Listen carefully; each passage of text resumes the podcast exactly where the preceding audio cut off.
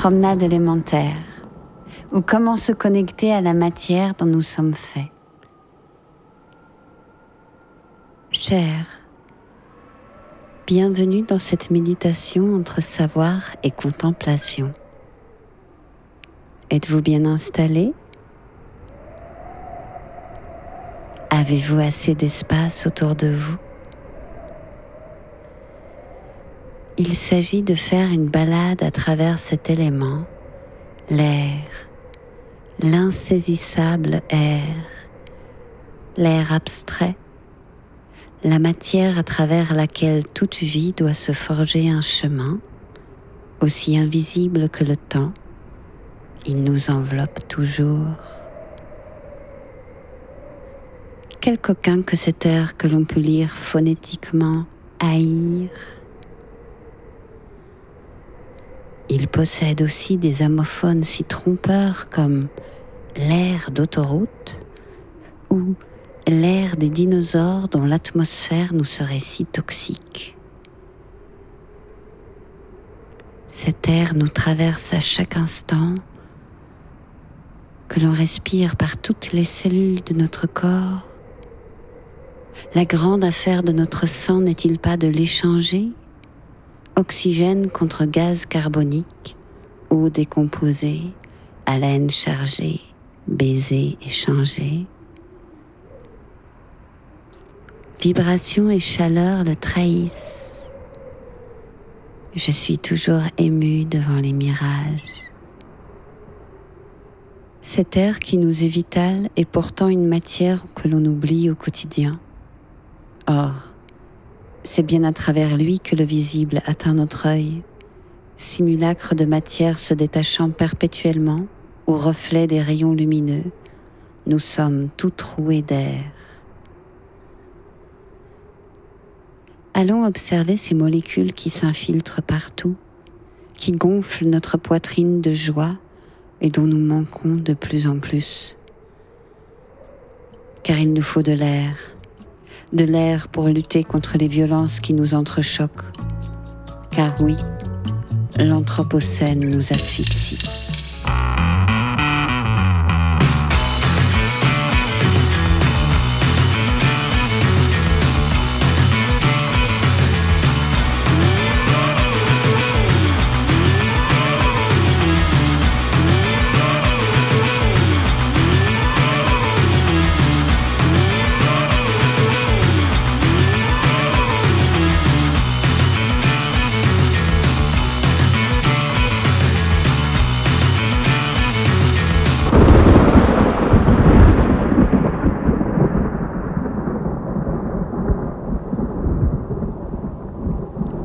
Pour se raccorder à ces terres qui nous fuient, moi, Olivia Chiquitrenka, je vous propose une flânerie. Manquer d'air, c'est mourir. Manquer de souffle, c'est manquer de temps. Alors caressons l'instant sous sa forme de brise, non? Pour matérialiser l'air, je m'imagine toujours au sommet d'un phare, en Bretagne, au mois de novembre, face à la tempête sentir l'air tourbillonner au large, me pousser contre la balustrade, éprouver cet air, les fantômes, l'esprit divin, l'âme du monde ou la grâce.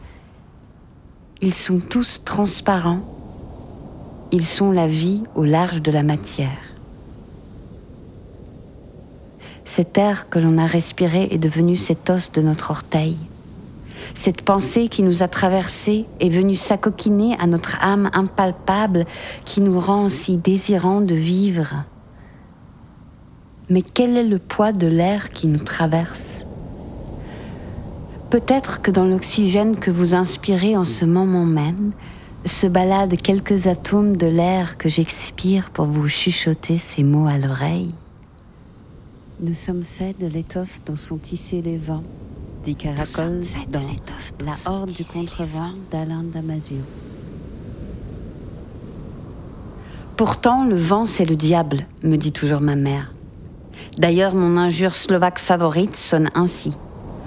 Pendre X par les couilles dans un courant d'air. Bien sûr, à la place de X, vous mettez un nom. Imaginez quelqu'un souffrir est vil. Mais l'imaginer dans le raffinement du courant d'air, c'est cruel. Je vous laisse donc l'utiliser à bon escient. Nous sommes faits de l'étoffe dont sont tissés les vents. Nous sommes faits de l'étoffe dont sont tissés les vents. Nous avons besoin d'allure, filer loin, changer d'air, expirer pour rebondir, lâcher prise, sauter loin en parachute pour éprouver la qualité liquide de l'air. Mais ne pas atterrir en oiseau À genoux Je suis troublée de sentir le monde se réduire, l'oxygène se dissoudre et le carbone nous asphyxier. Des masses minérales invisibles nous travaillent de l'intérieur. Qu'allons-nous respirer dans le futur Nous sommes faits de l'étoffe dont sont tissés les vents.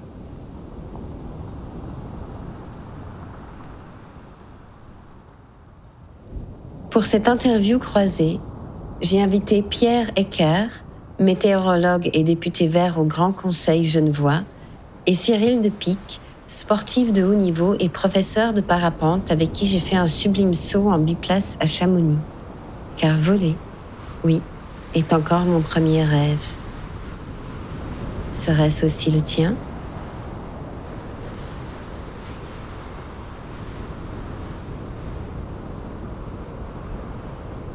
C'est un fluide comme l'eau, à la seule différence je ne le voit pas.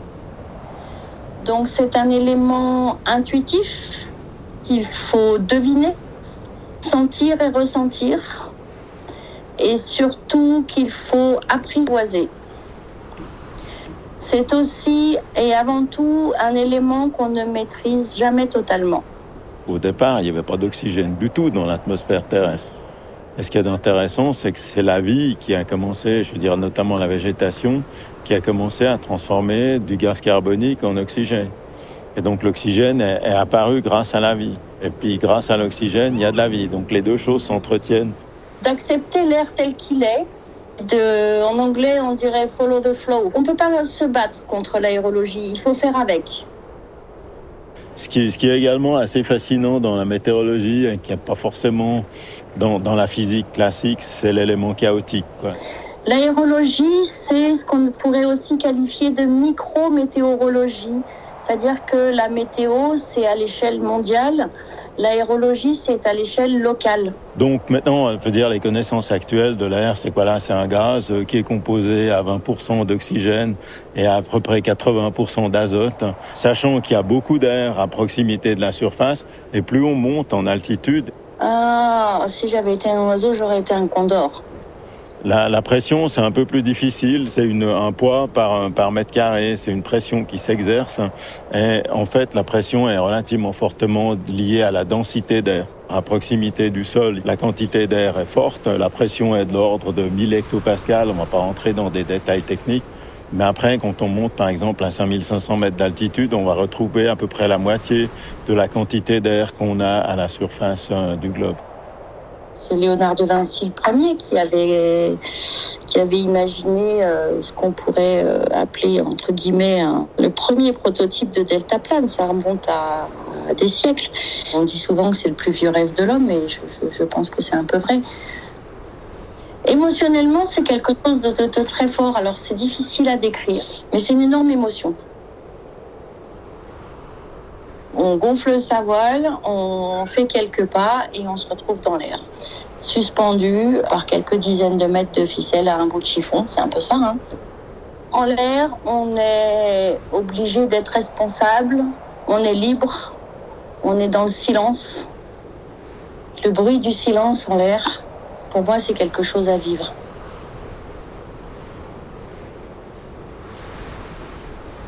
On est dans l'instant. Et euh, on ne peut pas abandonner euh, la gravité euh, faisant son, job, tu es bien obligé d'atterrir. En fait, tu te retrouves dans l'air dans des conditions qui ne sont pas adaptées au vol que tu veux faire ou à ton niveau ou, euh, ou, pas adaptées du tout. Tu te fais surprendre, tu as fait un mauvais choix. Bon, bah, tu as fait un mauvais choix. Bah, maintenant, il faut l'assumer, il faut aller jusqu'en bas. Voilà, point. On n'est pas chez nous en l'air, on n'est pas né avec des plumes. Alors des météores, je ne sais plus, mais il me semble que, que, c'est en fait ce qui tombe du ciel. Alors ça peut être des météorites, hein, ça peut être des cailloux qui tombent. Par exemple, la pluie est considérée comme un météore euh, et la, neige aussi. Bah, les ascendances thermiques, l'air chaud qui nous, nous permet de prendre de l'altitude. Après, euh, il y a les formes qui nous font peur, comme ce qu'on appelle les dust des villes, qui sont des sortes de tourbillons qui sont extrêmement dangereux pour nous, euh, bipèdes volants. Et après, on a commencé à regarder ce qu'il y avait dedans, à essayer de décomposer ce qu'il y avait dans l'air. Et en décomposant, on a vu qu'en fait, on pouvait réduire ça à deux éléments. souvent, on entend parler de, de, de, dompter les éléments, mais non, pour moi, on les dompte pas, on les apprivoise. Alors, c'est vrai que la physique du XXe siècle a commencé à trouver euh, des, des, objets qui sont composés de protons, de neutrons, euh, etc. Mais a priori, on n'appellerait pas ça des éléments, on appelle ça des particules élémentaires. Alors oui, par exemple, la brise descendante, on appelle ça la brise catabatique. La brise montante, on va appeler ça la brise adiabatique. C'est là qu'on voit réellement le chaos, le chaos de l'atmosphère en regardant une animation, enfin une animation satellite. On voit qu'effectivement la, prévision est extrêmement difficile. On, on, pourrait déjà, en regardant cette animation, on peut déjà se dire qu'on a de la chance de pouvoir faire de la prévision, parce que le système est tellement complexe. Il y a des choses qui sont assez irrégulières. On voit une dépression, elle est là pendant quelques jours. Mais un orage, ça dure une demi-heure, pouf, puis ça disparaît j'étais au Brésil, tous mes potes avaient décollé. Et puis moi, j'ai dû attendre, attendre, attendre à cause du vent au décollage. Et j'ai fini par décoller de nuit, euh, sachant que la plage était totalement éclairée par les réverbères, donc il n'y avait aucun souci pour atterrir. Et je me suis retrouvée toute seule de nuit euh, au-dessus de Rio, euh, tout illuminé partout. C'était absolument magique. On dit souvent, vu d'en haut, ça n'a rien à voir. Et c'est vrai. On a l'impression de suspendre un peu le temps quand on vole. Ça peut, euh, ça peut permettre aux gens de prendre du recul, ouais. Voir la planète se dégrader comme ça à vitesse grand V, c'est quand même mal au cœur. Et pour le coup, il y a des endroits où euh, c'est difficile de percevoir le changement climatique. Autant nous, là, dans la vallée de Chamonix, on voit les glaciers tellement fondre à vue d'œil que c'est une vraie gifle. Ce qu'il y, a aussi, c'est qu'en tant que météorologue, on comprend assez vite ce qui se passe. Quoi, hein. Donc on a vu que les quantités de, de ce qu'on appelle des gaz à effet de serre, de gaz carbonique augmentaient de façon assez forte dans l'atmosphère. Mais disons, on peut quand même assez, euh, assez directement faire des calculs, de montrer qu'en augmentant la quantité de gaz à effet de serre, de gaz carbonique, les températures vont augmenter. Et puis on peut calculer un certain nombre de phénomènes météorologiques qui vont, euh, qui vont se dérégler, comme vous dites, mais, euh, ou qui vont devenir différents de ce qu'ils étaient avant. Donc euh, toute, toute, cette évolution est parfaitement compréhensible, logique, et euh, disons que en regardant comme ça, on trouve quand même assez bizarre qu'il existe encore un certain nombre de personnes qui sont ce qu'on appelle climato-sceptiques. Je veux dire, tout, tout, ça, tout ça est totalement scientifique. Je veux dire, on peut, on peut pas, on peut pas commencer à dire oui, il y avait la même chose en l'an 1000 ou au temps des Romains. C'est pas la même chose du tout. Quoi. Quand, quand j'étais à Météo Suisse, on a fini par éviter de dire beau temps et mauvais temps, parce qu'évidemment c'est une valeur qui est extrêmement relative et qui dépend totalement des gens. Alors peut-être que si vous voulez faire un barbecue, le beau temps, c'est clair qu'il va, c'est ici, a pas de pluie. Mais pour un, pour un agriculteur, c'est quand même bien qu'il y ait un peu de pluie de temps en temps. L'être humain se donne souvent trop d'importance et néglige souvent son environnement. Euh, et le fait d'être tout petit dans le ciel, vulnérable, ça me fait toujours penser voilà, à l'infiniment petit ou à l'infiniment grand, je ne sais pas. Ce qui, est, assez intéressant, c'est ces images, je sais plus, de, la fin du 19e siècle, un peu Sturm und Drang, je sais pas, avec, des nuages, avec des, euh, orages. C'est assez intéressant qu'on essaye de reproduire sur des huiles ou sur des, aquarelles un certain nombre de, phénomènes météorologiques Globalement, on vole à, avec une voile basique euh, aux environs de 35 km heure et il faut réduire sa vitesse euh, à zéro pour atterrir. Il faut le faire bon moment avec un geste euh, fluide et mesuré face au vent sur une zone appropriée. euh, qui est souvent pas très grande. Voilà, donc c'est un geste technique plaisant à faire quand il est bien effectué, ouais. On a tous en nous la connexion aux éléments, quels qu'ils soient. Tous les, tous les gens n'ont pas forcément trouvé. Voilà.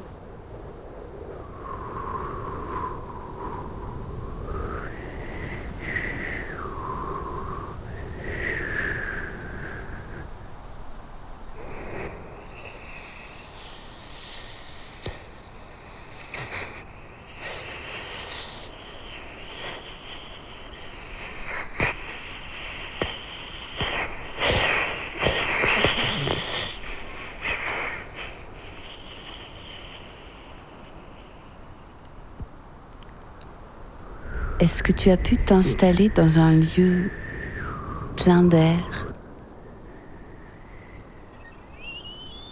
venteux, sur le sommet d'une montagne, sur un toit, à ta fenêtre, là où l'air tourbillonne et caracole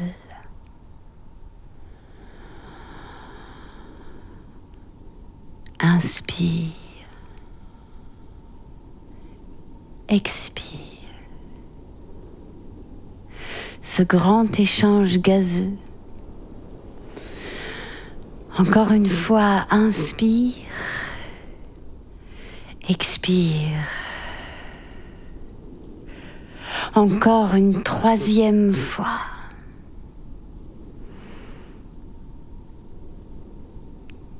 Tout cet air qui se déverse dans ta poitrine. Tes poumons sont des éponges qui sucent l'oxygène. Ils transforment l'air en liquide pour qu'il entre dans ton corps, qu'il coule dans tous tes organes. Est-ce que tu sens cette goutte d'oxygène qui descend? La photosynthèse qui devient chair, le cycle du vivant.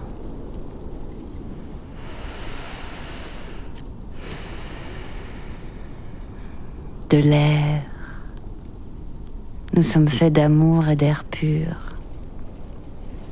Ouvre la bouche.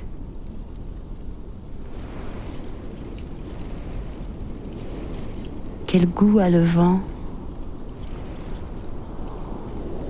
quel parfum a l'air. Si tu peux, et si tu en as envie, dénude une partie de ton corps, ou même tout ton corps. Cela peut être la paume de ta main, un mollet, ton cou, il s'agit de sentir l'air, voir le soleil, sentir l'ombre peut-être, permettre à la brise de te toucher. Qu'est-ce que tu sens? Offert ainsi aux quatre vents. Maintenant, je te propose de donner un petit coup de langue sur le dos de ta main. Juste de quoi laisser une trace humide. Est-ce que tu sens la différence entre ta peau sèche et ta peau mouillée? Est-ce l'air qui est différent? Ou toi?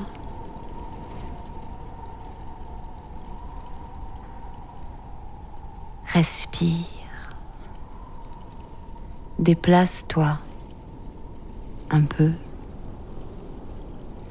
Est-ce que l'air est différent? Est-ce que tu sens bouger les masses d'air? Peut-être une poche plus chaude sous ton aisselle, derrière tes oreilles. Respire. Passe maintenant une main à 3 cm de ton corps, sans jamais le toucher. puis passe sur le sol, ou quelque chose d'autre à proximité.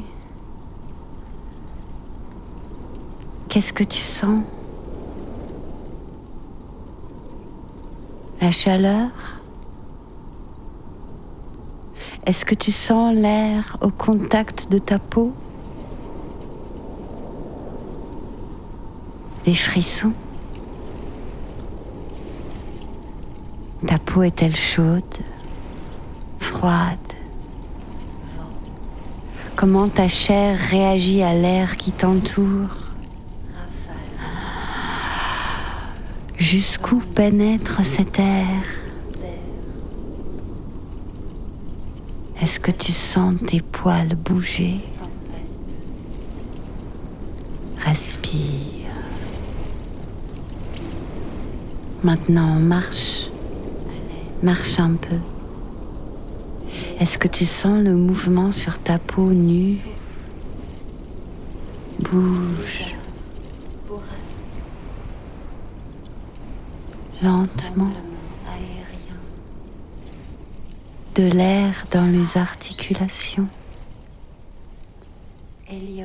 N'oublie pas que tu es un être tridimensionnel. Balance ton poids sur la pointe de tes pieds. Appuie ton dos contre l'air. Baisse-toi vers le sol. Ouvre un bras comme un grand arc. Étire-toi loin. Respire. Tu es en train de danser. Chocolatero. Suete. Suete estás. Pampero. Veradón. Jamal. Mousson. Lombarde. Levante. Albe. Farou. Allez.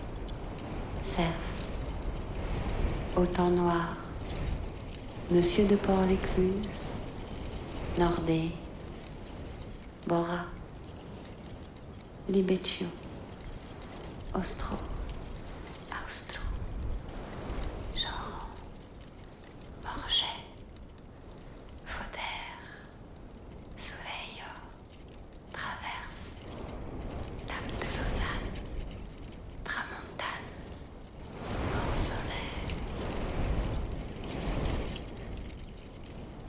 Je tiens à remercier ici toutes celles et ceux qui m'ont aidé dans la fabrication de ces podcasts.